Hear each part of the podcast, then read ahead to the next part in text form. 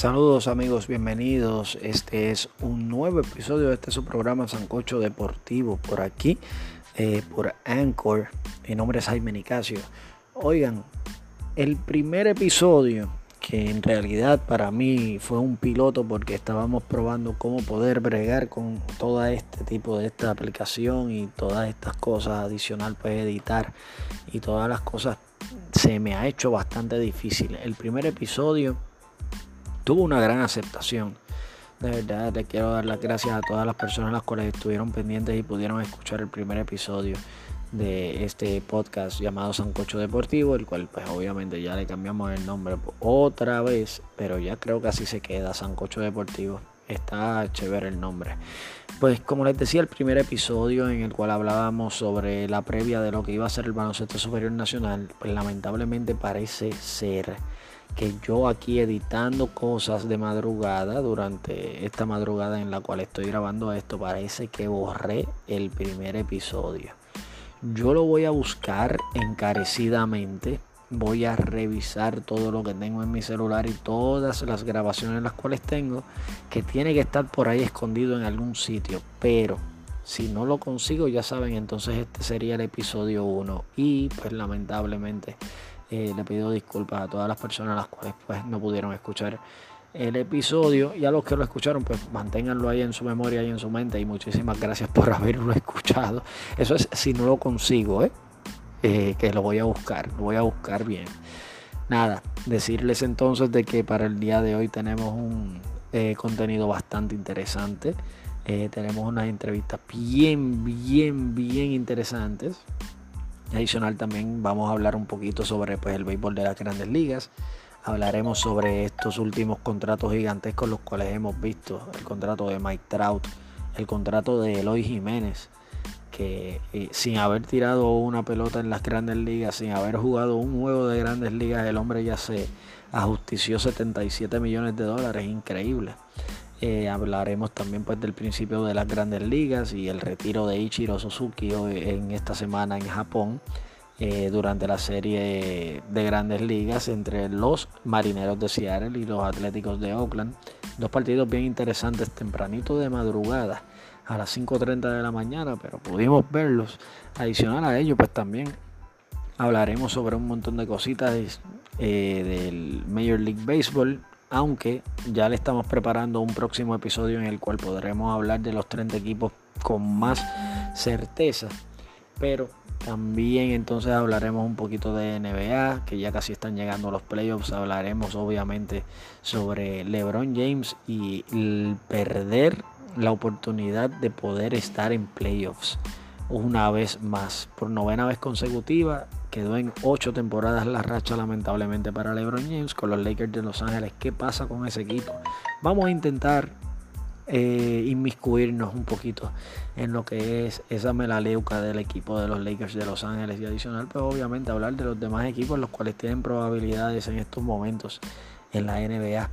Adicional a ello también hablaremos, bueno, de un montón de deportes y un montón de cositas las cuales tenemos bien preparadas para ustedes, pero tenemos tres entrevistas bien interesantes para los amantes del baloncesto superior nacional de Puerto Rico. Estaremos hablando con Tony Ruiz, dirigente del equipo de los indios de Mayagüez, el cual le agradezco con todo el alma y todo el corazón el que sea tan buena persona eh, con uno y tan condescendiente de poder hablar con, con nosotros. Hablamos sobre los indios de Mayagüez, obviamente. Hablamos sobre pues, el equipo y todos los diferentes cambios los cuales quizás eh, se estarán gestionando durante pues obviamente la temporada regular del baloncesto superior nacional. Hablamos un poquito tocamos un poquito el tema de su salud.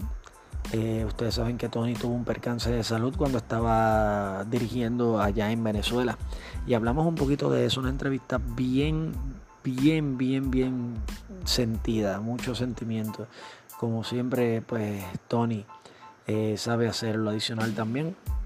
Hablamos con George Pérez, parte del cuerpo técnico del equipo de los capitanes de Arecibo. Hablamos también sobre el equipo de los capitanes, sobre cómo regresaron de Argentina, sobre los diferentes cambios los cuales tendrán en el mid-season y adicional también tocamos ese mismo tema de, de, lo que es el calor humano y de lo que es la fanaticada, la cual debe de apoyar un poquito más lo que es el baloncesto superior nacional.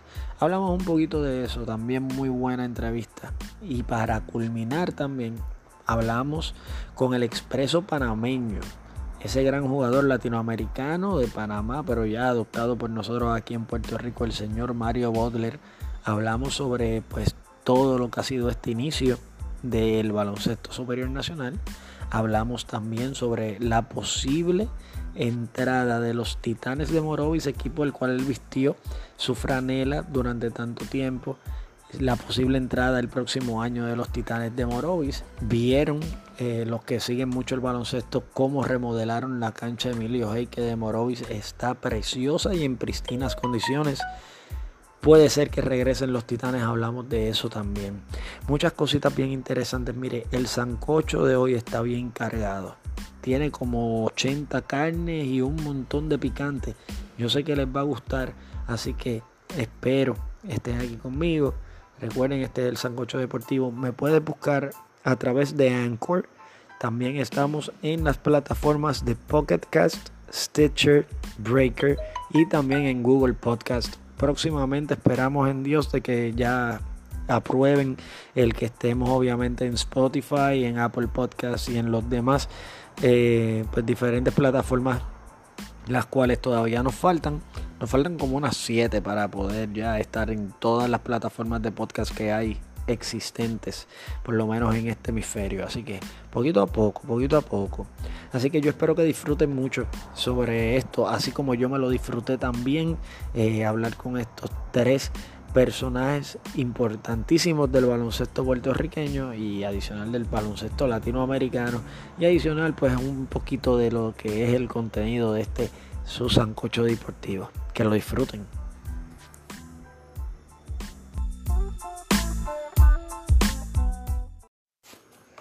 Bueno, comenzamos el sancocho. Eh, tira la carne ahí. Miren, el tema más grande de esta semana tiene que ser obligatoriamente el contrato de Mike Trout con el equipo de los Angelinos de Los Ángeles de Anaheim. Muchas personas pensaban que Trout iba a durar quizás un poquito más en tomar su decisión, pero el hombre llegó totalmente decidido y dispuesto a permanecer en una cláusula de no cambio y en una cláusula en la cual él no puede optar fuera de su contrato a un contrato de 12 años y 426 millones y medio de dólares. Increíble. ¿En qué sentido? Es la primera vez que un jugador firma por tanto dinero, así sobrepasando los 340 de Bryce Harper con el equipo de los Phillies de Filadelfia, de los cuales estábamos hablando de ellos, que por cierto, Harper dijo que había firmado por esa cantidad y a ese eh, nivel de años, buscando de que el equipo de los Phillies tuvieran ese gap, o sea, esa conjetura, ese espacio de dinero como para poder ellos salir a buscar a Mike Trout luego de que él llegara a la agencia libre, que Trout entonces llegaba a la agencia libre en el año 2021. Pero ¿qué pasa? Trout se adelantó, no quiso esperar al 2021 y ya él tiene asegurados tanto para el 2019 como para el 2020 33 millones 250 mil por cada temporada. Adicional a ello, entonces eh, pues obviamente aportarle los 10 años más, los cuales Trout le agrega a este contrato, el cual entonces pues como les dije llega a los 426 millones 500 mil garantizados para este muchacho de 27 años, cumple 28 en el mes de agosto, el cual se compromete entonces a hacer la figura principal del equipo de los Angelinos de Los Ángeles en Anaheim hasta sus 38 años de edad. Mucha gente se pregunta, ¿cómo puede ser de que una persona firme por tanto dinero? Miren, Anaheim tiene eso y mucho más dinero de ahí. Recuerden, Albert Pujols está a punto ya de culminar su carrera con el equipo de Anaheim y es la persona la cual más dinero gana dentro de ese equipo. Así que Anaheim va a tener el dinero suficiente con la salida de Pujols para poderle pagar entonces a Mike Trout. Segundo, el contrato televisivo que tiene Anaheim con Fox Sports es increíble. Son 95 millones de dólares al año más un 25% de las pautas publicitarias, o sea, de los anuncios. Si añadimos todo eso, es en averaje, en promedio, 150 millones de dólares al año que el equipo de Anaheim entra solamente por los derechos de televisión que le vendió a Fox Sports. Increíble e interesante para que vean cómo es que se mueve esta situación. Adicional, todas las camisas que Trout vende, la figura pública que es Mike Trout para el equipo de Anaheim, simplemente le deja eso y muchísimo más al equipo de los Angelinos de Anaheim. Así que dinero hay de sobra. Ahora, lo que se pregunta mucha gente, ¿cómo Mike Trout podrá suplantar eso trayendo campeonatos al equipo de Anaheim. Eso va a ser bien interesante ya que el equipo pues, de los Angelinos es un equipo el cual siempre ha intentado centrarse en una sola figura. Hemos visto como lo ha hecho con Mark Trumbo y también como lo hizo con Albert Pujols. Ahora mismo, obviamente, tienen a Shohei Otani, que es el jugador japonés, el cual es lanzador y también es bateador muy bueno.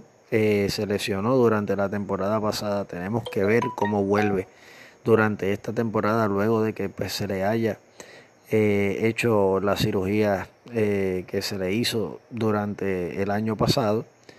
Y adicional ahora, pues obviamente, ya asegurado eh, a este muchacho llamado Mike Trout hasta los 38 años de edad. Miren, vamos a hablar un poquito sobre el contrato de él. Como ya yo les dije, 2019 y 2020, el salario de él son 33 millones 250 mil más, pues obviamente los beneficios, pero eso va a ir subiendo eh, a un salario base desde el 2021 hasta el 2030 de 35 millones 450 mil dólares. Eh, más el bono de firmar de 1.666.674 dólares para un total anual de 37.116.674 dólares. Casi nada, casi nada. Eh, prácticamente de ese dinero le cae a él directamente 35.450.000. Esos 35 millones 450 mil, obviamente, pues quitándole los impuestos y todas las cosas las cuales después hay que quitarle, eh, luego de que, pues obviamente, llegan eh, la hora de pagar los impuestos, sabe que le va a quedar limpio un montón de dinero, por lo menos unos 25 millones de dólares por temporada al señor Mike Trout.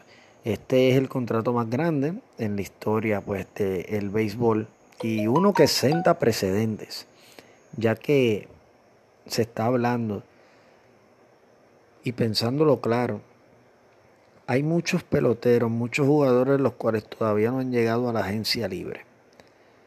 Eh, hablamos, por ejemplo, de jugadores bien jóvenes, como es el caso de, por ejemplo, Mookie Betts. Mookie Betts entonces sería el próximo jugador en firmar por más de 400 millones de dólares. Mookie Betts tiene ahora mismo 26 años y está próximo a entrar a la agencia libre. Oigan, ¿sería posible de que Mookie Betts pueda superar los 500 millones de dólares en un contrato? Yo pienso que el oriundo de Nashville, Tennessee, puede ser. el primero en que llegue a los 500 millones de dólares en un contrato. Porque Boston tiene el dinero.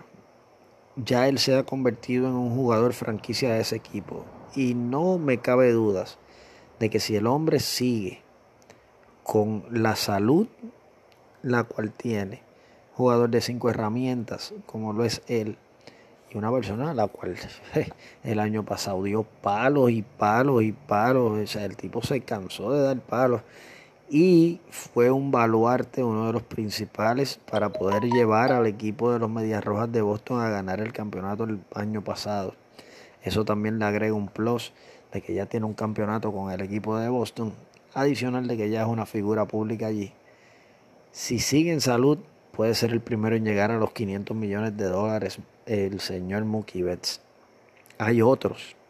Y podemos hablar, por ejemplo, eh, para hablar de puertorriqueños, hablar de Carlos Correa, Francisco Lindor, Javier Báez. Pero hay que ver, sobre todo en el caso de Correa, cómo sigue de salud.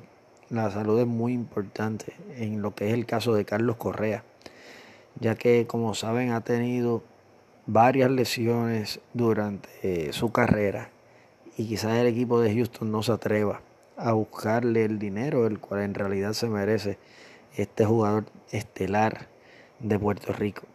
En el caso de Javier Báez y Francisco Lindor, ustedes han visto la estirpe de ambos. Javi estuvo cerquita de ser el MVP de la Liga Nacional pero al final como que se cayó su producción y por eso fue que se lo llevó entonces Christian Yelich del equipo de los cerveceros de Milwaukee, pero Javier Baez tuvo una temporada de ensueño el año pasado y se está buscando un dinero grande Javier Baez en esa situación.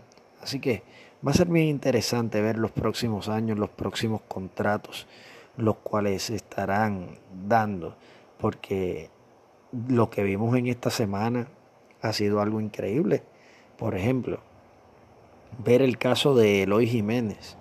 Eloy Jiménez, jugador dominicano, quien era de la escuela del equipo de los cachorros de Chicago, los cachorros eh, salieron de él y pues eh, bajó a cambio eh, por el equipo de los White Sox de Chicago, ahora está con los White Sox.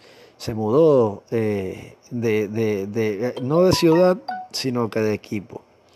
Pero este muchacho, Eloy Jiménez, de 22 años, como les dije, él no ha todavía jugado un solo partido en lo que es el béisbol de las grandes ligas.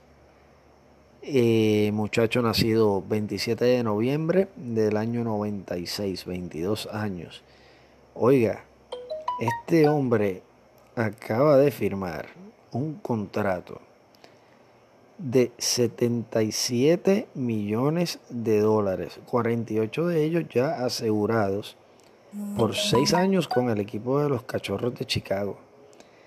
Es el contrato obviamente más grande, el cual se le ha dado a un jugador fuera de la agencia libre, eh, contrato más grande a un jugador sin haber lanzado, o sea, sin haber jugado un solo juego de grandes ligas.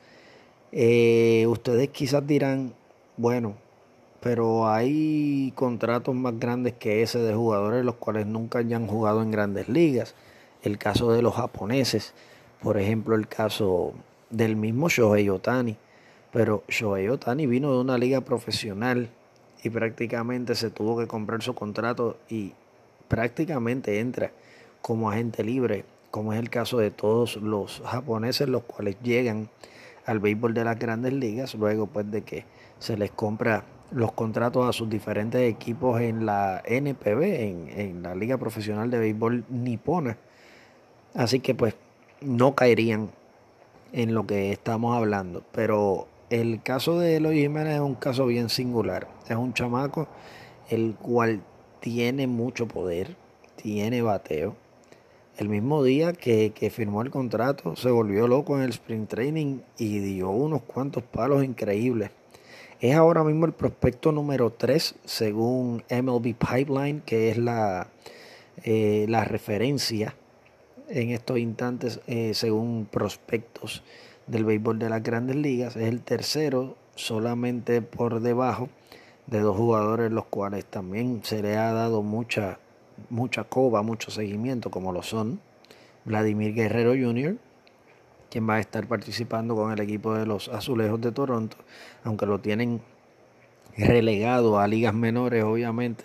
Ellos intentando el equipo buscar el truco de que él no llegue al profesionalismo rápido para poder aguantar ese dinero y adicional también el caso del número 2 en estos instantes, quien es Fernando Tatis Jr.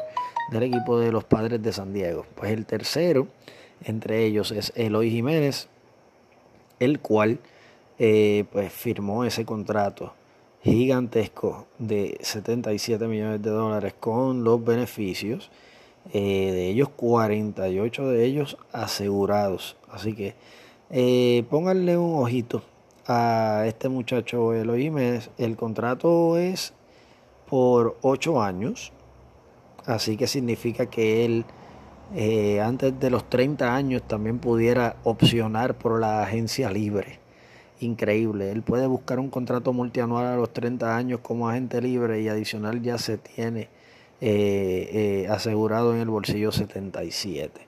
Así que va a ser bien interesante ver, obviamente, el caso de Eloy Jiménez, sobre todo, pues, obviamente, con lo que está ocurriendo con el equipo, obviamente, de los White Sox de Chicago, los cuales, pues, como les dije, este, están intentando agenciarse este muchacho. ya se lo agenciaron. Veremos a ver entonces cómo le va en el gran circo. Porque esa es otra. Ya obviamente, luego de uno haberle dado tanto dinero a este muchacho, es casi seguro, en un 99.9%, diría yo, de que este muchacho va a estar desde el día 1 ahí con el equipo de los White Sox de Chicago en el equipo grande. Porque si ya ellos están gastando esta cantidad tan grande de dinero en este recurso, en este jugador, es para explotarlo. Y ellos lo van a querer ahí. Así que vamos a ver cómo va luego del Opening Day. Recuerden que obviamente ya esto es eh, el jueves 28 que vamos a estar viendo el béisbol de las grandes ligas. Pues con 15 partidos los 30 equipos estarán jugando ese día ya en búsqueda de quién va a ser el campeón este año 2019.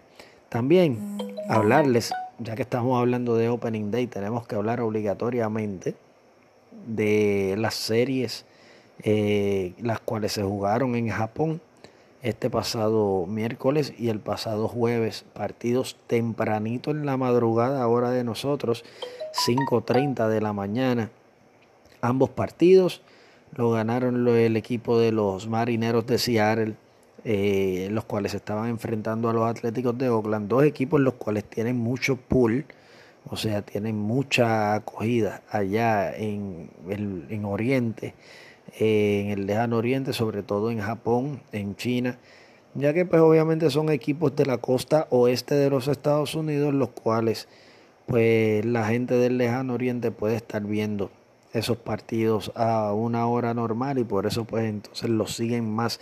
Adicional que también son equipos los cuales han contratado muchos japoneses por esa misma situación.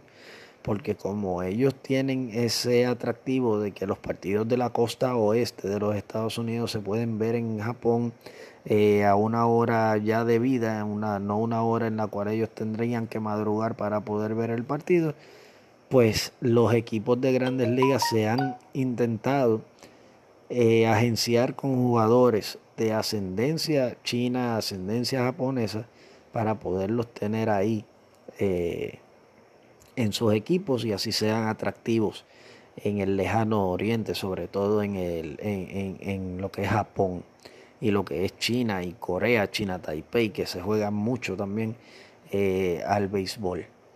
Pues este, esta serie fue bien interesante, muy emotiva también, en el sentido de que fue eh, el final de la carrera de ese gran jugador llamado Ichiro Suzuki. Ichiro, quien terminó sus 18 años de carrera en el béisbol de las grandes ligas con 45 años, terminó con 13.089 hits en la liga de los Estados Unidos en las grandes ligas y nos deja con la interrogante de qué hubiera pasado si Ichiro hubiera entrado a los 20, a los 21 años al béisbol de las grandes ligas. Habrá dado 5.000 hits, habrá superado a Pete Rose. Eh, él dio casi 4.400 hits entre la liga de Japón y las grandes ligas del béisbol. Se dice fácil, pero hacerlo es súper difícil. Y adicional a los 45 años mantenerse con esa estirpe y esa figura y con la condición física tan increíble que todavía presenta Ichiro Suzuki. Ichiro puede seguir jugando 5 años si le da la gana. Pero ya eh, pues, llegan esos momentos en los cuales pues obviamente el cuerpo dice no más y ya Ichiro se sienta tranquilo, esperar 5 años a que sea elegible al Salón de la Fama, que probablemente estoy muy, muy seguro de que será elegido en la primera vuelta eh, el señor Ichiro Suzuki. Pero pasó algo bien interesante, ya que Ichiro se retira y en el mismo partido en el cual él se retira, el lanzador abridor es japonés y una nueva promesa en las grandes ligas llamado Yusei Kikuchi. Yusei Kikuchi yo no sé si han tenido la oportunidad de verlo lanzar.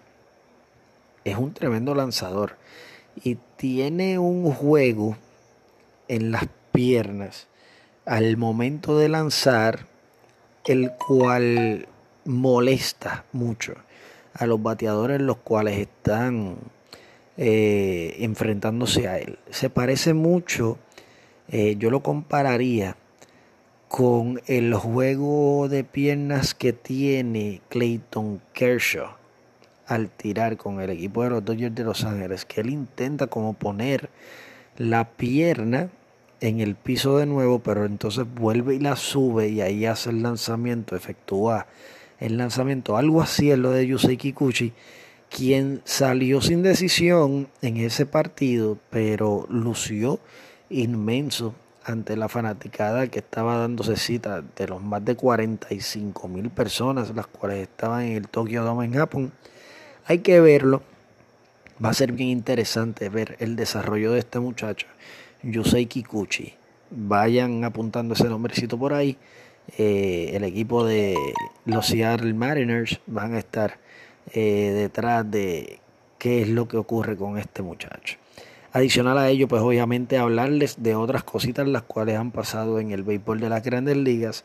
Se supone el día de hoy que el equipo de los Astros de Houston llegaron a un nuevo acuerdo de dos temporadas, 66 millones, con el lanzador derecho Justin Verlander. Eh, pues se eh, aseguran tener por dos años más a Verlander, quien ya tiene 36 años, ya está poniéndose medio viejito pero Verlander todavía mete miedo lanzando a ese muchacho. Así que Houston, quien ya tiene ahí, eh, también esta semana tuvo eh, el contrato de Alex Bregman, eh, el cual pues obviamente se agenció una extensión de 100 millones de dólares. así que el equipo de Houston ya se ve bastante bien en el momento en el cual pues Houston está intentando fortalecer su picheo, eh, sobre todo para seguir siendo contendientes principales. Recuerden que Houston ganó eh, el campeonato en el año 2016 y adicional también el año pasado estuvieron por ahí eh, pues molestando. Así que va a estar bien interesante ver qué ocurre con ese equipo de Houston. Vamos a ver la salud de Carlos Correa, vuelvo y repito. A ver si Carlitos Correa eh, pues eh, puede tener una gran temporada y esperamos que es saludable y fuera de lesiones. Miren, también en el béisbol de las grandes ligas eh, pues se supo que ya Chris Sale, quien era también un interrogante bastante grande, pues ya acordaron un nuevo contrato en el cual en cinco temporadas no hablándole de la del 19, es una extensión del 2020 al 2024 por 5 años, 145 millones de dólares. Eh, va a tener entonces Chris Sale. Eh, con ellos 15 millones de dólares de ellos son garantizados bajo el segundo año opcional del contrato firmado con los Medias Blancas de Chicago antes de la temporada 2013. Así que este contrato va a sumar 59 millones de dólares a lo largo de 7 años más, pues obviamente las bonificaciones los cuales pueda tener eh, el equipo eh, por el equipo pues Chris Sale. Así que eh, una muy buena adquisición por el equipo de Boston, asegurar a Chris Sale dentro de lo que es pues obviamente el béisbol de las grandes ligas y dentro de su organización las cuales pues obviamente esperan repetir este próximo año eh, con un eh, campeonato más. Eh, recuerden que ahí está al frente el manager Alex Cora y también pues tienen un muy muy muy buen equipo el cual se basa tanto en experiencia, jugadores bien experimentados, los cuales pues ayudan a los demás jóvenes, que son muchos, eh, los cuales están ahí, obviamente, pues un Mookie Betts, que eh, ahorita estábamos hablando de él, que es tremendo, Rafael Devers en la tercera base, que también es un jugador bien interesante ver qué es lo que ocurrirá con Rafael Devers durante esta temporada, y adicional a ello, pues obviamente, pues Chris Sale, Jackie Bradley Jr., eh, obviamente también hablar pues, de Andrew Benintendi, quien ha sido también un excelente jugador para el equipo de los Medias Rojas de Boston, los cuales van a verse este año en una liga en el este de la Liga Americana, la cual va a estar bien, bien reñida. Creo que va a ser una de las ligas, si no la más, que va a estar reñida ahí con obviamente equipos como lo son los Yankees de Nueva York, los cuales siempre están ahí, y pues los Rayos de Tampa Bay que también eh, últimamente se han visto bastante interesantes. Entonces, hablarles también de que los Piratas de Pittsburgh pues consiguieron, eh, ya añadieron al roster principal a, tanto al surdo dominicano Francisco Liriano como también al jardinero Melky Cabrera se ganaron sus puestos para poder estar ahí con el equipo grande.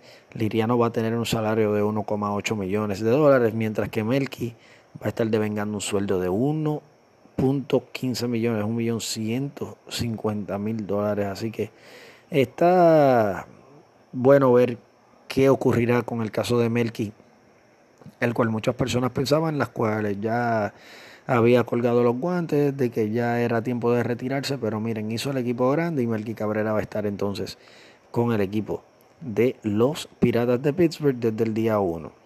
También hablarles del el lanzador Jason Hamel, quien ya habló con el equipo de los vigilantes de Texas y les expresó de que se quiere retirar como lanzador en activo. Eh, Hamel, quien estaba en el campamento primaveral del equipo bajo un contrato de ligas menores, eh, recibió la noticia el viernes de que había hecho el equipo como relevista largo, pero notificó a los Rangers ese mismo día que eh, se decide retirar mediante pues, motivos personales. Eh, no sabemos qué pasó ahí. Eh, Hamel, quien es un gran lanzador, tuvo 13 años en las grandes ligas, tuvo marca de 96 victorias, 114 derrotas, efectividad de 462 en 298 aperturas y 79 presentaciones como relevista.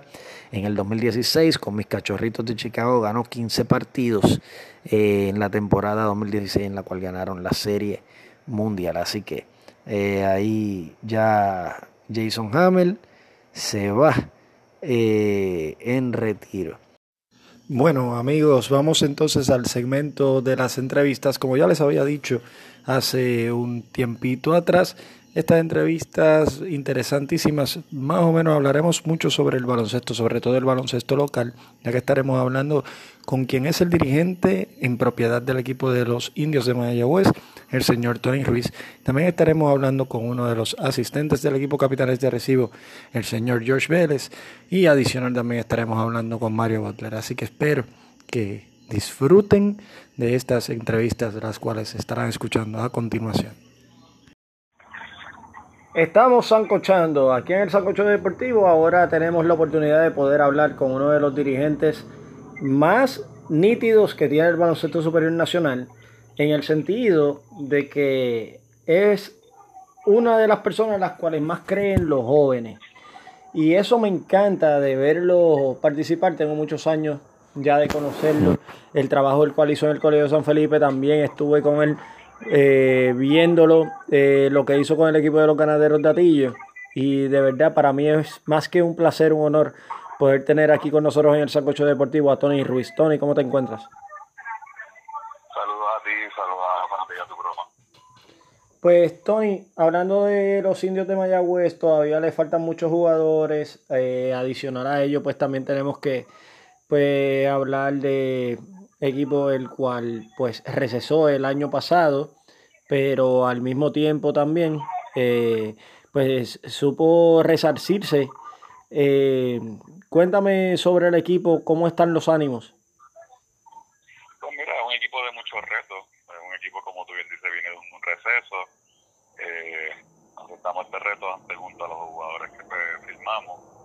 Y pues, eh, ante la ausencia de Kevin Jones, Justin Reyes, Ramón Joan Liga, pues tenemos este grupo de, de, de chamacos jóvenes que se han tirado a la cancha aceptarle este reto, este comienzo de, temporada, el cual hemos tenido pues, altas y bajas, pero pues eh, satisfecho, satisfecho porque eh, los chamacos hay muchos pasos para mejorar, hay muchos chamacos que están dando el todo por el todo, lo están demostrando cada noche en, en, pues, en sus respectivos desafíos y pues tenemos el reto, ¿sabes? Tenemos el reto y yo hace tiempo que no veía que la liga estuviera tan balanceada como lo está en este momento es una liga donde tienes que trabajar todas las noches y tienes que bajar un porque si no te va a pasar factura. Y nosotros pues eh, estamos en el proceso ¿sabes? Eh, desperdiciamos una gran oportunidad eh, durante esta semana los locales, dependiendo de los seguros locales. Eh, eso no puede suceder, pero ya, como decimos, ya botamos el golpe y ahora pues prepararnos para ir a la carretera y jugar nuestro juego y volver a buscar la victoria. Con un 2 y 4 está en el sexto lugar en estos instantes. Y adicional a ello también, como tú pudiste señalar, hay juegos en los cuales, pues obviamente Fajardo, eh, Guayama, que son dos equipos los cuales nadie veía en el panorama y están jugando súper bien. El balance de la liga, ¿qué te tiene que decir a ti que eres un dirigente ya de experiencia internacional? de la liga es que lo que pasa es que el baloncesto eh, equipos de nombre eh, son equipos de obreros son equipos que tú verdaderamente tienes que ir a jugar todas las noches. Si tú miras el standing en el momento que estamos hablando el, el standing está dividido en tres partes. Está dividido entre Quebradilla y Arecibo en la primera parte. En la segunda parte se encuentra pues Ponce eh, Aguada eh, en el y está en la parte de abajo, Super Mayagüez, Bayamón, eh, San Germán, a ah, Fajardo está también junto a Aguada y, y, Ponce. Y entonces, pues en la parte de abajo, pues Mayagüez, San Germán, Bayamón. Eh, cuando tú tienes un standing de, de, esa manera, que la diferencia realmente de, de, de una posición a la otra es un juego, un juego y medio, dos juegos, en un inicio de temporada como el que estamos viviendo, pues mira, te dicen, cuidado, y que el día que tú no vayas a la cancha a hacer el trabajo, eh, verdaderamente la vas a pagar, pues, vas a pagar el precio. ¿sabes? Nosotros pues anoche pues, tuvimos un juego bastante fuerte contra el equipo de Arecibo, donde pues eh, hicimos una primera mitad de sueño por yo diría 18 minutos y medio, eh, y luego en el último minuto y medio pues, Arecibo eh, aprovechó la situación, del balance en el marcador, y ya en el tercer periodo pues, entonces pagamos el precio donde Arecibo pues dominó ya hicimos el avance en el último puerto, pero pues no era suficiente. A ver, controlamos a Víctor Ruth, controlamos a Trey Hitler, pero vino Benny Clemente, pues, se convirtió pues héroe, anotando 19 puntos. Y esas son las cosas que no puede suceder, pero eso, eso se da ante un equipo de balance eh, de jugadores espectaculares, donde tiene un equipo pues completo, aún con la ausencia de vuelta y de, y de vuelta de los. Y pues nosotros, pues mira, nos fuimos de tú a tú como el campeón, punto. No hay, no hay excusa pero esas son cosas y el aprendizaje, y tú no me las estadísticas y el número, pues jugamos bien. Es la consistencia de hacer esos números siempre para poner, tener la opción a la victoria contra cualquiera. Eh, anoche fue contra el pues jugaba contra el que venga, pero es buscar la consistencia y que se convierta esa consistencia en victoria. Pero viendo entonces al equipo de Mayagüez, que le falta Rigo, que debe estar ya casi por llegar, en estos momentos, si no me equivoco, está en México. Eh, es un equipo el cual va a dar mucha lata, mucho por dar, y, y, es un equipo el cual hay que tenerle mucho miedo, sobre todo cuando llegue la implementación del canastero de la selección nacional Rigoberto Mendoza.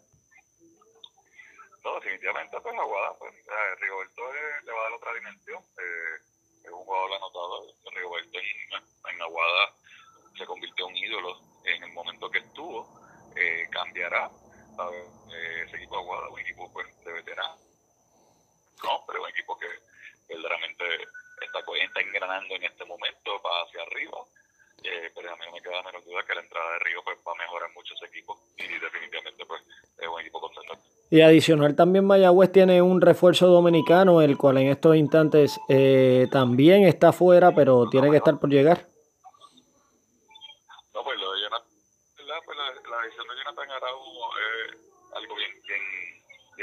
porque estamos esperando por lo de la visa, todavía no ha salido. Eso nos ha afectado grandemente porque tú te trazas unos planes y no salen esos planes, salen de otra manera. Y entonces, pues, eh, ahí pues seguimos esperando. Eh, ante eso, pues ayer pues entra, hicimos a Tyron Turner, Tyron un Argentina, eh, ayer le anotó 15 puntos, 5 rebotes, 5 steals, 4 asistencias en su primer desafío, pero pues hay que seguir esperando pues, eh, lo de Jonathan y seguir sumando a que, que ya lo que hay, lo que hay, pues, eh, lo que tenemos, tenemos que seguir trabajando.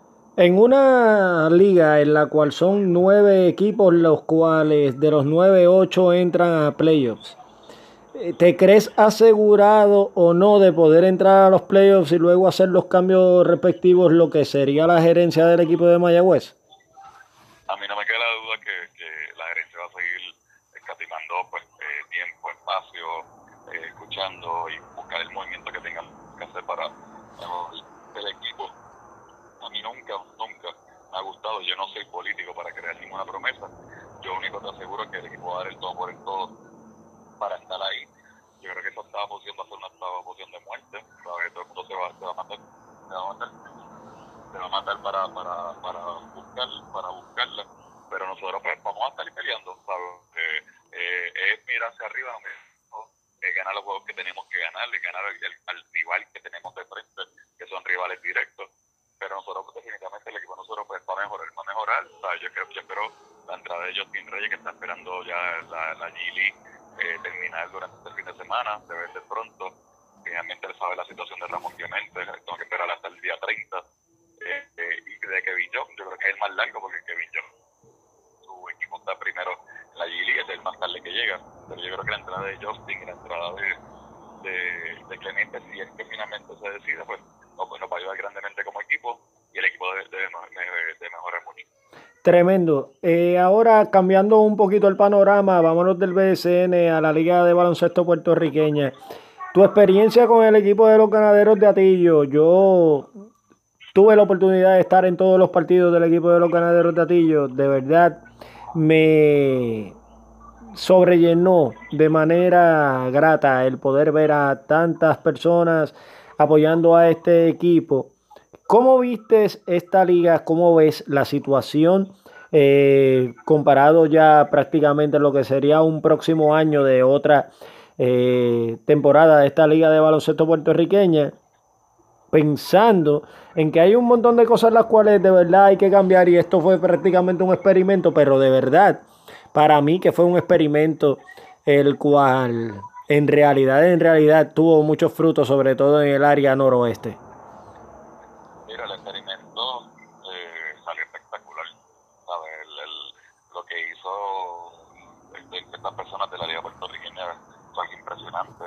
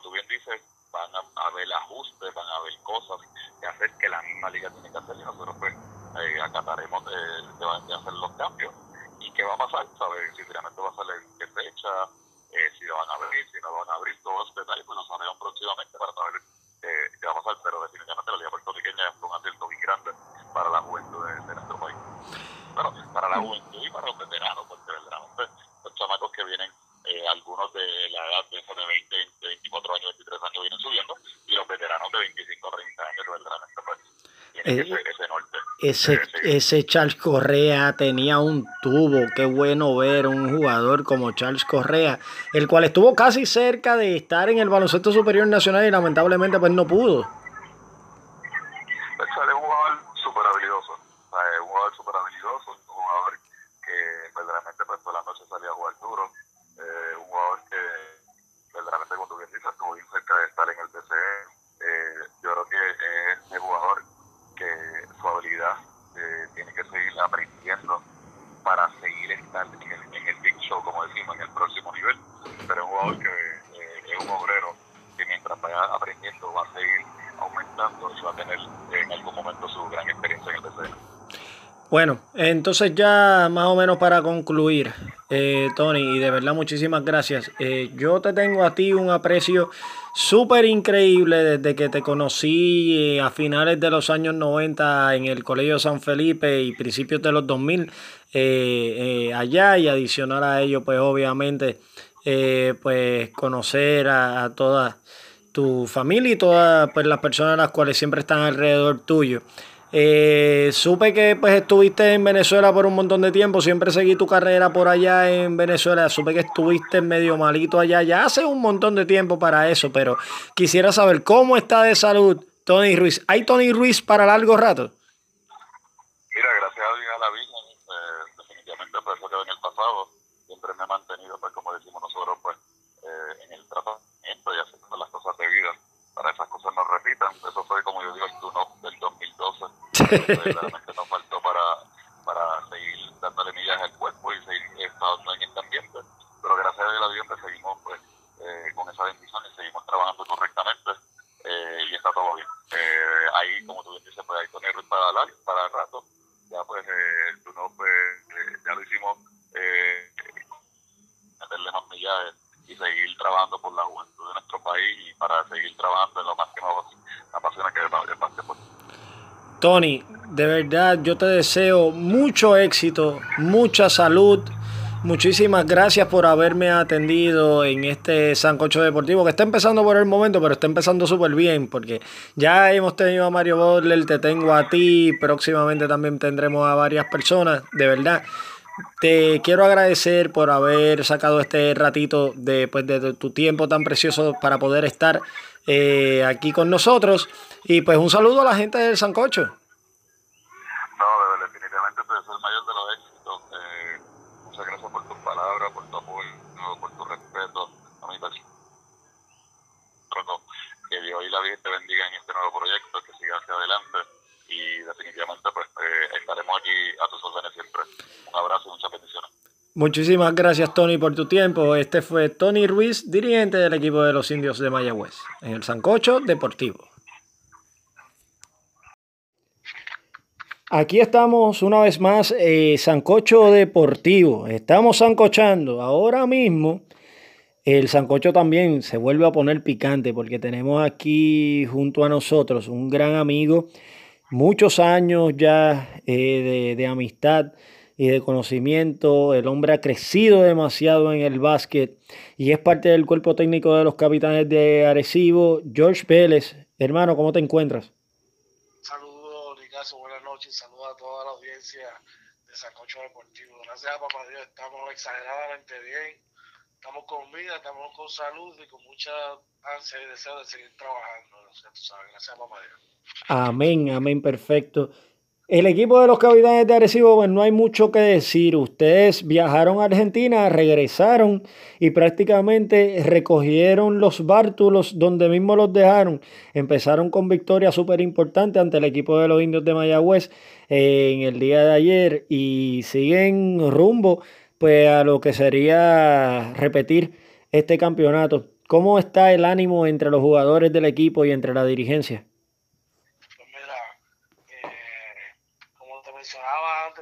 Estuviésemos hablando en el programa, eh, el grupo es un grupo muy, muy, muy unido. tanto los el grupo técnico como el management y los, y los jugadores. Es un grupo que está bien enfocado, que vienen trabajando fuerte ya, básicamente desde lo que comenzamos en las Américas, el mismo grupo, ¿verdad? Ya que como es conocimiento de, de, de muchos, pues hay muchas piezas clave, clave todavía no están con nosotros por sus compromisos en el exterior, que eh, evidentemente, ¿verdad? Como sucedió ahora con Denis Clemente, que se unió a nosotros, pues van ir integrándose al equipo. Eh, el ánimo está, está muy bien, estamos enfocados y trabajando día a día con, con todo lo que tiene que ver la temporada, que es una temporada larga, atropellada y sobre todo muy competitiva.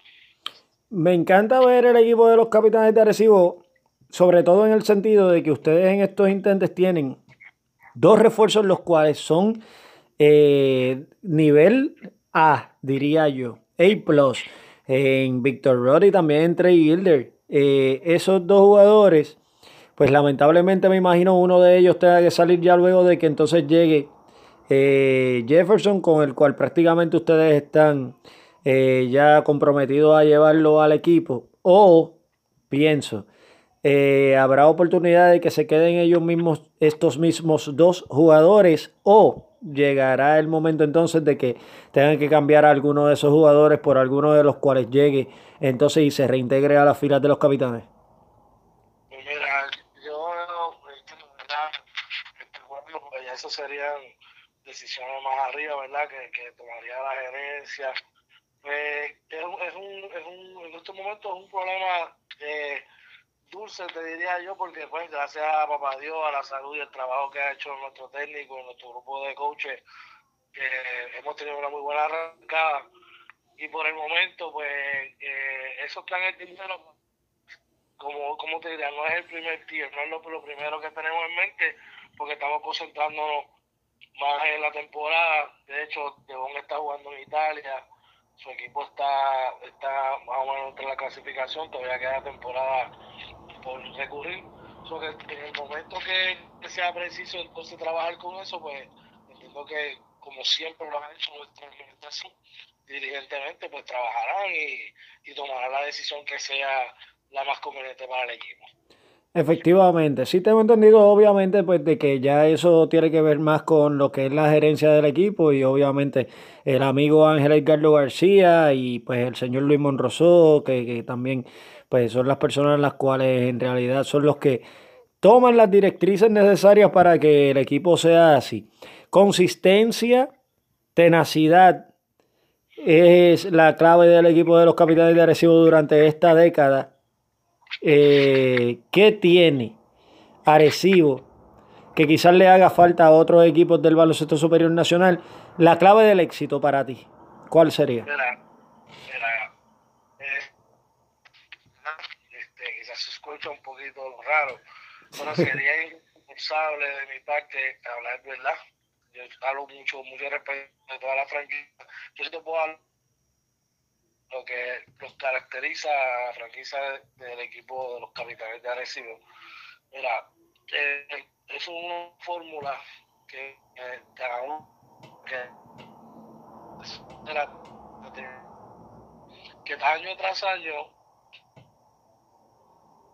y, y, y, comienza a trabajar de esa, de esa vara hacia arriba, ¿verdad?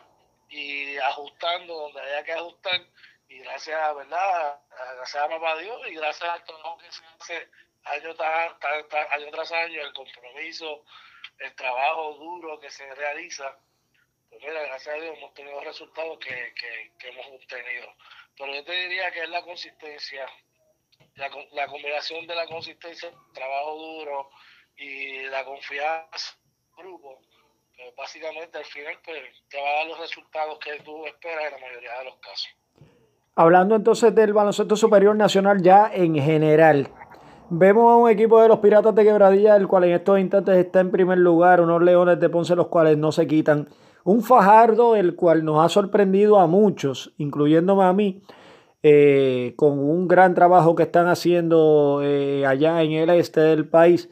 ¿Cómo ves la liga? ¿La ves nivelada? ¿La ves eh, one-sided? Yo, yo, yo la he visto bien nivelada para mí. Pues mira, yo, desde, mi perspectiva nacional, además de ser una de las ligas, sino la más competitiva, ¿verdad? En lo que es Centroamérica, Sudamérica está ahí muy cerca y no tenemos nada que envidiarle ninguna liga como de Brasil, Argentina, México, ninguna de ellas. Una peculiaridad que tiene por la fecha en que, en que se realiza y comienza es que son, yo lo veo, son tres, por ejemplo, de la temporada es una etapa donde la mayoría de los equipos no tienen, no, no, tienen, no cuentan con su personal completo, por ende los equipos que, que van a dominar o tienden a dominar, eh, en la mayoría de los casos son los que tienen su plantilla y llevan el tiempo de preparación mayor con el grupo. Entonces, a esto no va a sumar que un grupo de jugadores jóvenes con mucha hambre, mucho deseo de trabajar, de jugar.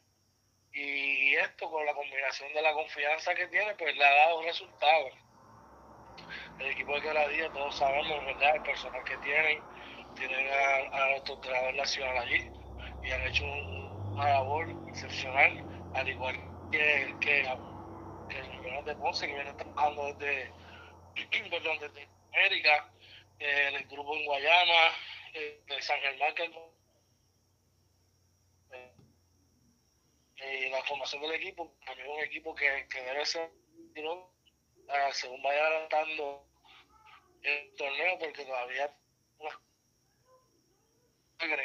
le van a dar otra otra otra dimensión como en el caso de este, Piñeiro y Las Tejadas, que me parece que si en algún momento esos dos jóvenes entran, pues le va a dar mayor competitividad y mayor profundidad a ese equipo de San Germán, adicional con la entrada de Gary Brown. El mismo caso de Mayagüez, donde tiene a dos novatos que pueden ser de impacto en la liga, como es Dinero Mercurius y, y Justin Reyes, que si en algún momento pues se integran, pues van, van, van a darle un plus a otro equipo y ahí es que cambia, como yo digo, la, la segunda fase, la segunda etapa del torneo. Y ahí vas a ver quizás unos equipos que se sostienen, otros equipos que empiezan a decaer, otros sub y baja. Y ya en la parte final, los últimos 12 juegos, eh, lo comparo como, como la recta final en una carrera de pisticampo o un hipódromo, ¿verdad? Donde todo el mundo está dando ese último push, hace movimiento, viene el deadline de, la, de, la, de, los, de los cambios, y ahí es que vienen los últimos ajustes ya con miras a la temporada. ¿Cuál es la, esta, esta temporada? Es una peculiar porque solamente se elimina un equipo, se cualifican ocho. todo el mundo va a estar más o menos en el nivel y va a estar en peleas por la clasificación. Y debe ser bien, bien interesante eso, eso este, ese aspecto. Amén, un exitazo. Pues ya para culminar entonces, por favor, un saludo a la fanaticada arecibeña. Invítalos mañana a que vayan al partido y adicional a ello, pues obviamente un saludo a la gente del Sancocho. Pues mira, de verdad que, un saludo a, a, todas las fanaticadas, número uno de, de, Sancocho y de la fanaticada del baloncesto en Puerto Rico. Eh, les exhorto a todos, a cada uno de los fanáticos de los capitanes, que, que asistan a la cancha, que lleguen a la cancha. Eh, eh, yo sé que las cosas quizás no estamos económicamente como otros años, pero siempre hay espacio, ¿verdad? para hacer los ajustes y sacar un día de la semana del calendario, ¿verdad? Y visitar la cancha y darle apoyo a esos muchachos, porque créanme, eso, esos tipos trabajan durísimo. Y no tengo, ¿verdad?, la menor idea que en el baloncesto general, eh, en, en otras franquicias hagan lo mismo. Necesitamos que el fanático vaya a la cancha, que visite la cancha. Queremos que nuestros jóvenes, nuestros niños, pasen por la experiencia de poder ver y disfrutar de cada uno de estos jóvenes que, nosotros, como yo siempre digo, nosotros fuimos agraciados, ¿verdad? En alguna época la tecnología, toda la información está bien accesible. En la época cuando nosotros teníamos 8, 10, 12 años, que veníamos que... Ajá. Eh, la, la marcha Padilla para ver los capitanes, y ahí nuestro Giovanni Colón, Ferdinand Morales, Rafael Hernández, y toda esa serie de jugadores que eran ídolos. Y yo les exhorto a los padres que, que mismo a los niños que los lleven, que saquen el tiempo y que visiten las canchas. De verdad que sí.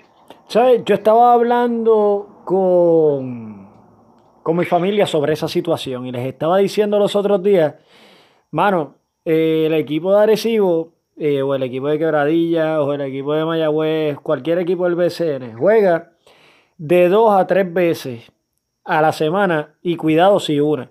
Si uno hace el esfuerzo o eh, eh, eh alguito de, de, mira, yo voy a guardar esto para el juego local del equipo.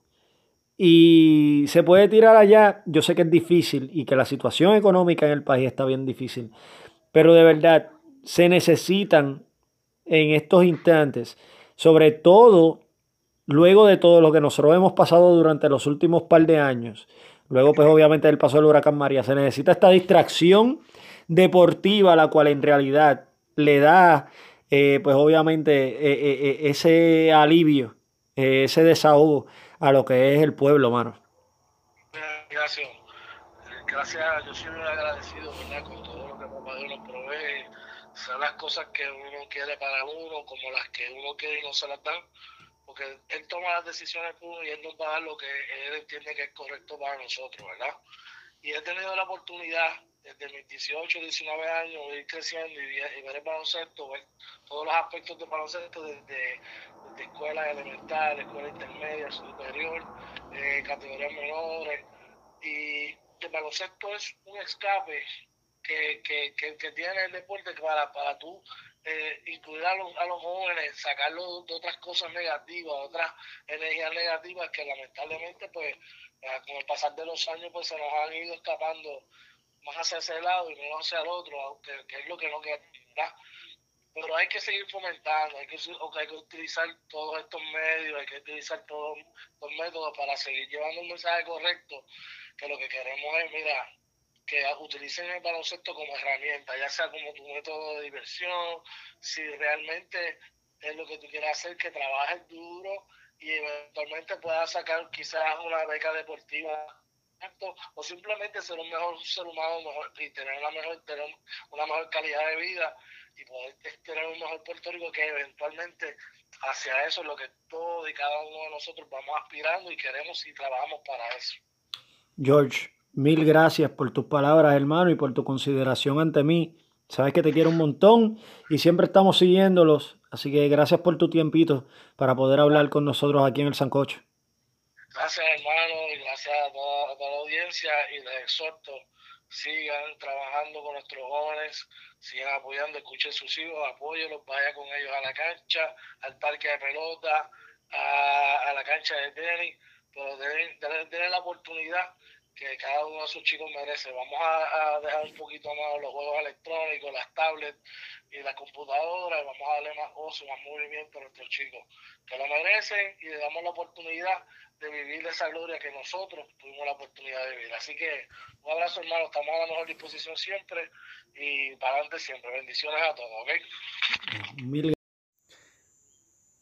Amigas y amigos, aquí en el Sancocho Deportivo, Jaime Nicasio, el Sancocho se pone bien picante en estos instantes porque estamos hablando con una de las leyendas del baloncesto superior nacional y adicional también del baloncesto eh, a nivel internacional a nivel de toda Centroamérica y el Caribe, el cual es Mario Butler. Mario, muchísimas gracias por estar con nosotros.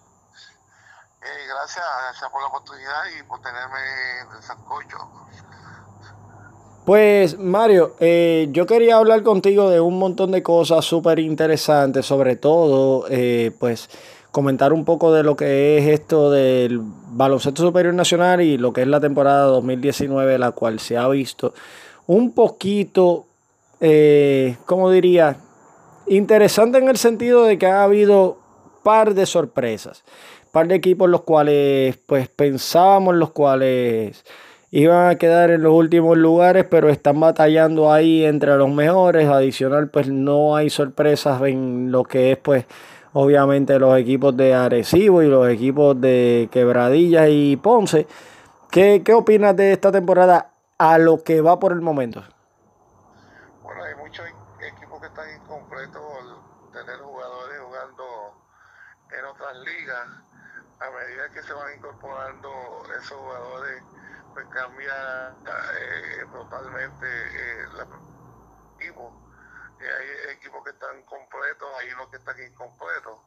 Eh, yo creo que son muchos de los equipos que están ahora adelante, muchos de esos están incompletos, como Bayamón, Arecibo, están totalmente incompletos.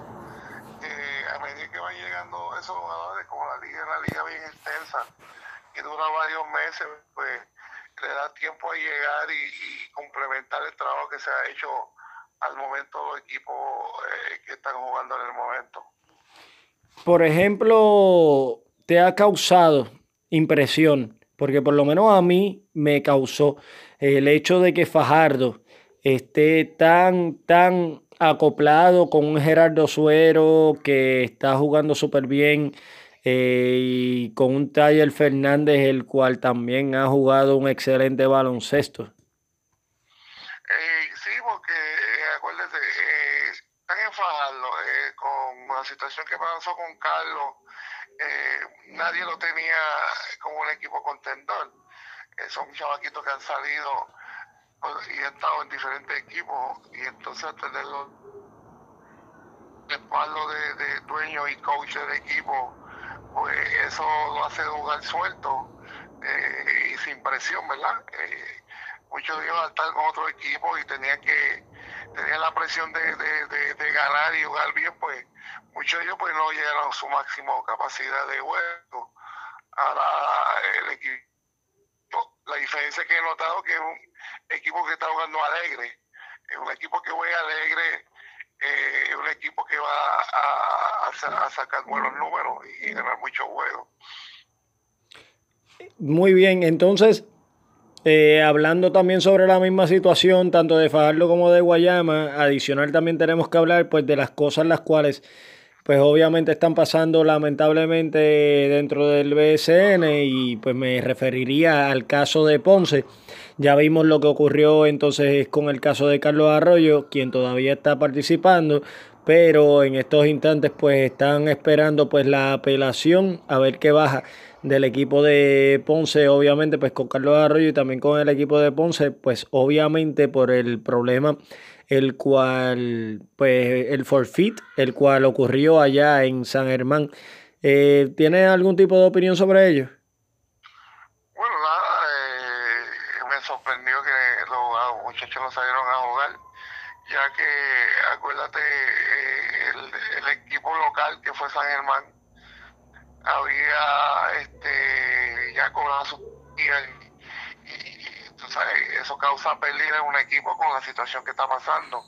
Eh, yo creo que el respaldo que ha dado los muchachos a su, su capitán, pues eso eh, muestra, mucho del carácter del equipo, eh, de respaldar a su, a su pero yo creo que se supone que se jugadores que si hacen situaciones como esa, pues tienen, tienen este consecuencias, ya porque se afecta a una persona, a un equipo eh, que ha invertido mucho dinero en el echar del equipo para adelante y al no jugar pues afecta la economía del equipo, así que eh, las sanciones pues no puedo comentar de las sanciones, eh, espero que se arregla y se llega a un acuerdo para que el baloncesto siga el entusiasmo que, siempre ha brindado a todos los fanáticos. Habíamos hablado sobre la Liga Puertorriqueña de Baloncesto, pero al mismo tiempo también habíamos hablado en el momento en el cual pudimos conversar del baloncesto superior nacional y quizás pues los problemas los cuales pues en estos instantes están ocurriendo de eh, el bajo salario, el cual en estos momentos están implementando a los diferentes jugadores y toda la situación, no cree, porque yo en realidad no lo creo, pero mi pregunta, ¿usted no cree que eso pueda afectar quizás al baloncesto superior nacional en el sentido eh, de que pues vengan menos jugadores, menos refuerzos y menos equipos? Ah. hay que ser realista. Eh, eh, al final de la temporada hay muchos equipos que se están quedando sin pagar a, sus jugadores, hay que ser realidades. Eso está muy mal. Ha afectado, afectado a, todo el mundo, eh, no solo a, los deportistas. Eh, la realidad es que muy de que si ve las canchas también la asistencia es bien pobre y entonces pues no hay ese ingreso eh, en la cantina, en las taquillas, eh, eh, para poder sufragar y mantener esa nómina. Y yo creo que lamentablemente, ¿verdad? en los trabajos regulares, trabajadores se están de 8 horas, están cortando a 6 horas. es una cuestión que ha afectado totalmente a todos el, bolsillo por la cuestión de, de, la crisis que está pasando. Así que es eh, una cuestión de que yo creo que en el momento eh, los van a tener que entender. Nosotros cuando comenzamos a jugar, pues comenzamos a jugar con mucho menos dinero de lo que se está jugando en el momento. Eh, pero en la realidad que los tiempos han cambiado, ¿verdad? Y, y la economía ha subido, pero en estos momentos, pues, la crisis que está afectando al país, pues, se está viendo no solo en la asistencia, se está viendo en el el, a veces el problema que tiene muchos apoderados en, en mantener eh, su compromiso contractual. Exacto. Mire, entonces para casi culminar, quería preguntarle sobre el casi pronto regreso de los Titanes de Morovis. Usted dio mucha gloria para el equipo de los Titanes y se está rumorando fuertemente de que pues ya que el Coliseo Emilio Heike está en pristinas condiciones de poder comenzar un campeonato allá, que el equipo de los Titanes de Morovis pueda eh, volver y pueda, eh, pues obviamente, representar los colores tanto de una franquicia la cual ha sido un baluarte de lo que es el baloncesto superior nacional y adicional a ello, pues donde usted hizo tanto por ese equipo.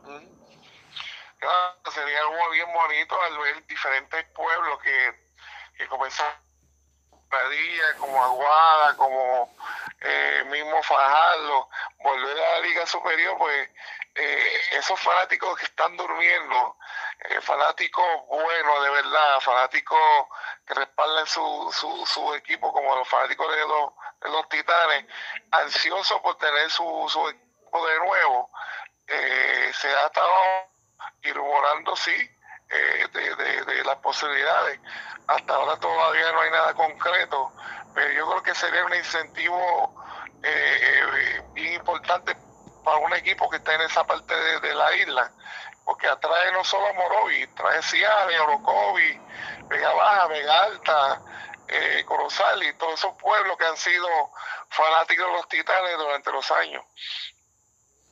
Vemos ahora mismo, volviendo entonces al plano internacional, muchos equipos de este lado de acá, de Centroamérica y el Caribe, los cuales están resurgiendo. Es el caso, pues obviamente, de Puerto Rico, quien siempre ha sido eh, un referente en el Caribe. Adicional a ello, también hablar pues del baloncesto en República Dominicana, el baloncesto en su natal Panamá y adicional también el baloncesto venezolano, el cual también ha resurgido y pues están en el mundial. Son equipos los cuales eh, están trabajando fuertemente como para pues, poder llevar el baloncesto a otros niveles, eh, tanto en el Caribe como también a nivel mundial.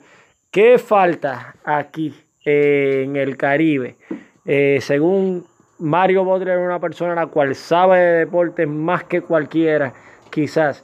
¿Qué falta en el Caribe para poder llevar eh, el baloncesto caribeño a otro nivel? Yo creo que en Europa se mantiene el nivel que ha tenido y se ha notado que la presencia de muchos jugadores de, europeos en la NBA ha subido enormemente y es por el tipo y la calidad de ligas que tienen en su país. Eh, muchos jugadores que no juegan tampoco en la NBA han optado por ir a Europa a jugar, eh, porque menos impuestos, menos juegos, se cobra igual eh, y, juegan una vez a la semana. yo creo que el roce que han tenido esos jugadores europeos eh, en, sus diferentes ligas, lo ha ayudado muchísimo en su juego. Yo creo que en, el área Centroamérica, pues yo creo que han comenzado eh, los torneos de clubes y eso es algo bueno, pero eso lleva años en Europa. O sea que es algo que, que se ve que, que puede ayudar a muchos equipos y clubes de diferentes países centroamericanos.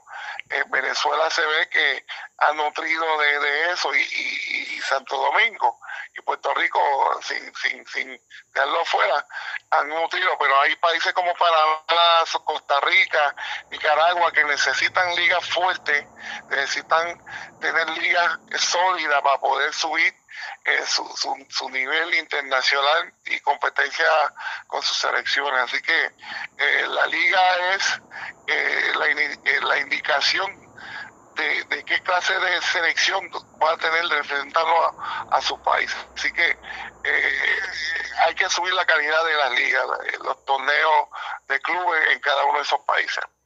Eso se tiene que hablar, sobre todo con Jun Ramos, con Fernando Teruel y con todas las personas las cuales en realidad son los que están al mandato de todas estas ligas, sobre todo en Centroamérica y en el Caribe. Pues para culminar, un saludito a la gente del Sancocho Deportivo que siempre está escuchando. Bueno, el nombre es Sabrosito, eh, está picante, gracias por tenerme en tu programa y, un saludo a toda esa fanaticada. Y yo sé que gran parte de esa fanaticada eh, son, eh, apoyan el, deporte número uno en Puerto Rico, que es el baloncesto. Así que pues, saludo. Muchísimas gracias Mario, de verdad, por tu tiempo y por con tu consideración para con nosotros aquí en el Sancocho Deportivo y pues ya tú sabes, estaremos en contacto siempre.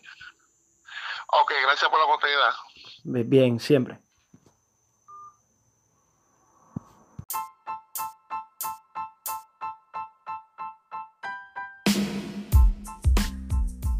Bueno, mi gente, ahí estuvieron las tres entrevistas en las cuales estuvimos durante estos días antes de poder obviamente eh, llevarles a ustedes este episodio del Sancocho Deportivo.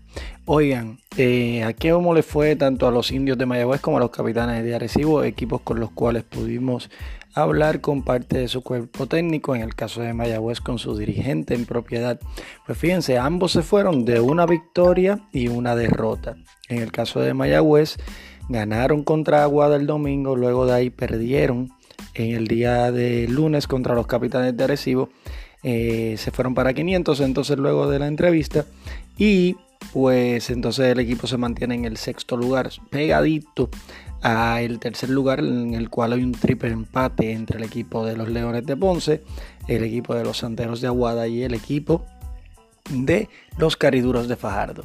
A Arecibo pues le fue igual de uno y uno, se fueron de 500, perdiendo el primero ante Ponce vía paliza el domingo y luego ganándole a los indios de Mayagüez en ese back to back.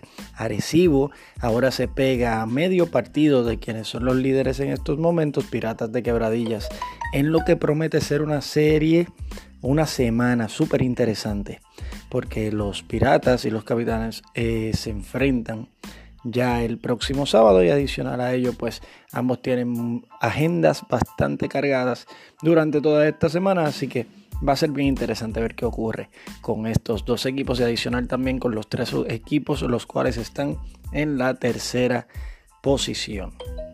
Entonces hablarles un poquito sobre pues otras cositas las cuales ya habíamos hablado. Recuerdan habíamos hablado del contrato de Mike Trout, pues conseguí algo bien interesante sobre los primeros contratos récords en la historia de grandes ligas.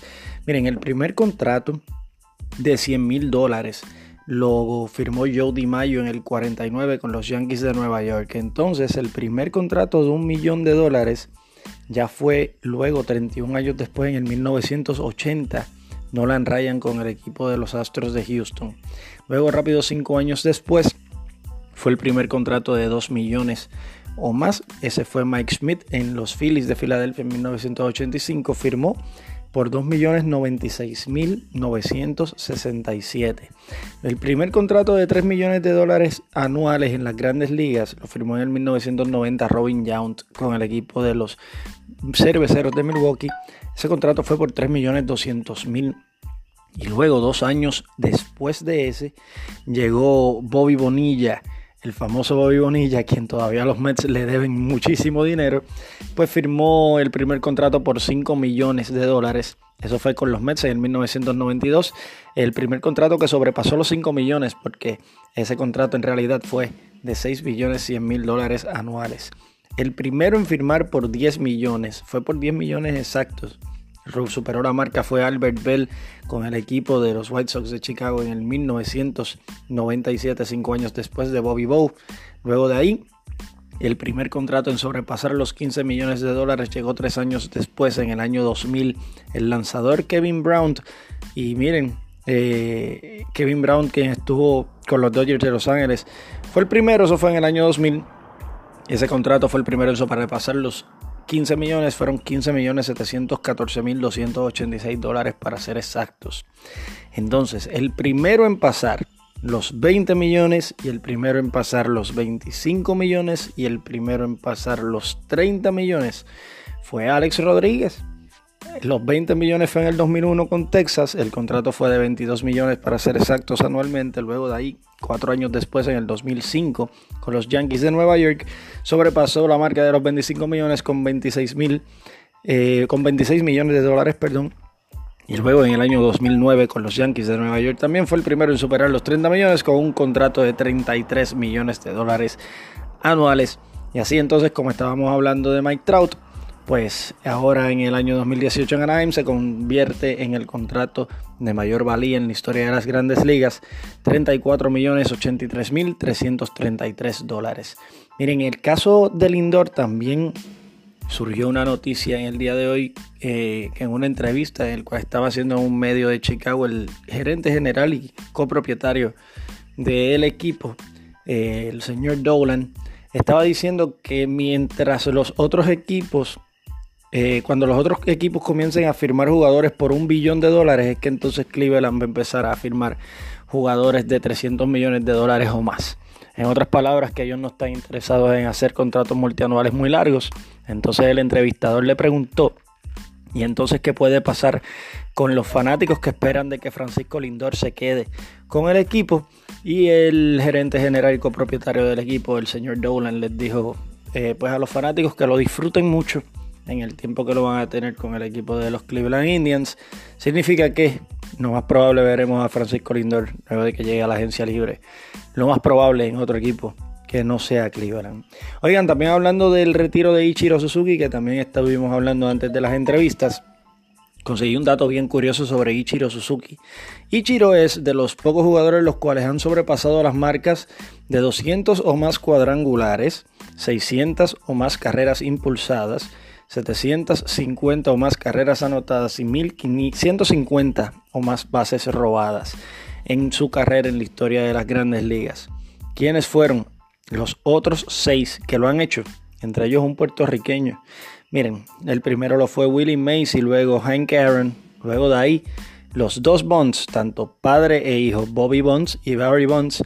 También lo hizo Alex Rodríguez y el último en haberlo hecho antes de que Ichiro Suzuki anunciara su retiro, pues lo fue el puertorriqueño Carlos Beltrán. Ahora sí, eh, vámonos a avisos parroquiales de este sancocho deportivo. Miren, eh, no hablamos mucho de NBA y sobre todo el caso de LeBron James y todas esas cosas y el haberse quedado afuera. Pienso que hubiera sido mejor cuando entonces se conformaran los ocho equipos que clasifiquen tanto de la división este como de la división oeste. Pero oigan lo que vamos a hacer. Vamos a hacer un sancocho especial. Este sancocho eh, nosotros lo queremos hacer durante pues, los fines de semana para que entonces salga a principios de cada semana. Pero vamos a hacer dos sancochos especiales. Durante esta semana vamos a hablar uno sobre cómo va más o menos el baloncesto superior nacional. Para que lo puedan entonces eh, complementar con el episodio 1. Miren, el episodio 1 ya no se consigue en Anchor. Lo pude conseguir en las demás plataformas. Ahorita les voy a decir cuáles son para que entonces las tengan y puedan escuchar el episodio 1. Pero el episodio 1 ya lamentablemente no está en Anchor. Así que, pues ya ustedes saben. El episodio 1 es en el que yo con Ernesto Vale, el mocanazo, empezamos a hablar sobre lo que nosotros pensábamos que iba a ser la Liga de Baloncesto Superior Nacional. Y más o menos hablamos sobre los equipos, los cuales, pues como los veíamos posicionados para esta temporada completa. Así que si lo pueden escuchar, el episodio 1 está por ahí, está por ahí rondando. Ya no está en Anchor, pero está en las otras plataformas. Pues entonces, estaba pensando hacer un sancocho intermedio en el cual podamos hablar un poquito de NBA y podamos hablar también un poquito del baloncesto superior nacional. Sancochito corto, sancochito corto. Y eso viene entonces en esta semana. Y después de ahí también queremos hacer otro en el cual podamos hablar un poquito sobre el inicio del béisbol de las grandes ligas. Adicional a ello, pues obviamente hacer un desglose de los 30 equipos de las grandes ligas. Ese sí va a ser un poquito más largo. Ese también se va a tirar antes de que empiece el béisbol de las grandes ligas, que empieza eh, ya formalmente el jueves 28. Así que esas dos vienen por ahí. Luego de ahí, pues seguimos normal, con todo lo que haya ocurrido en el fin de semana para tirarlo a principios de la otra semana.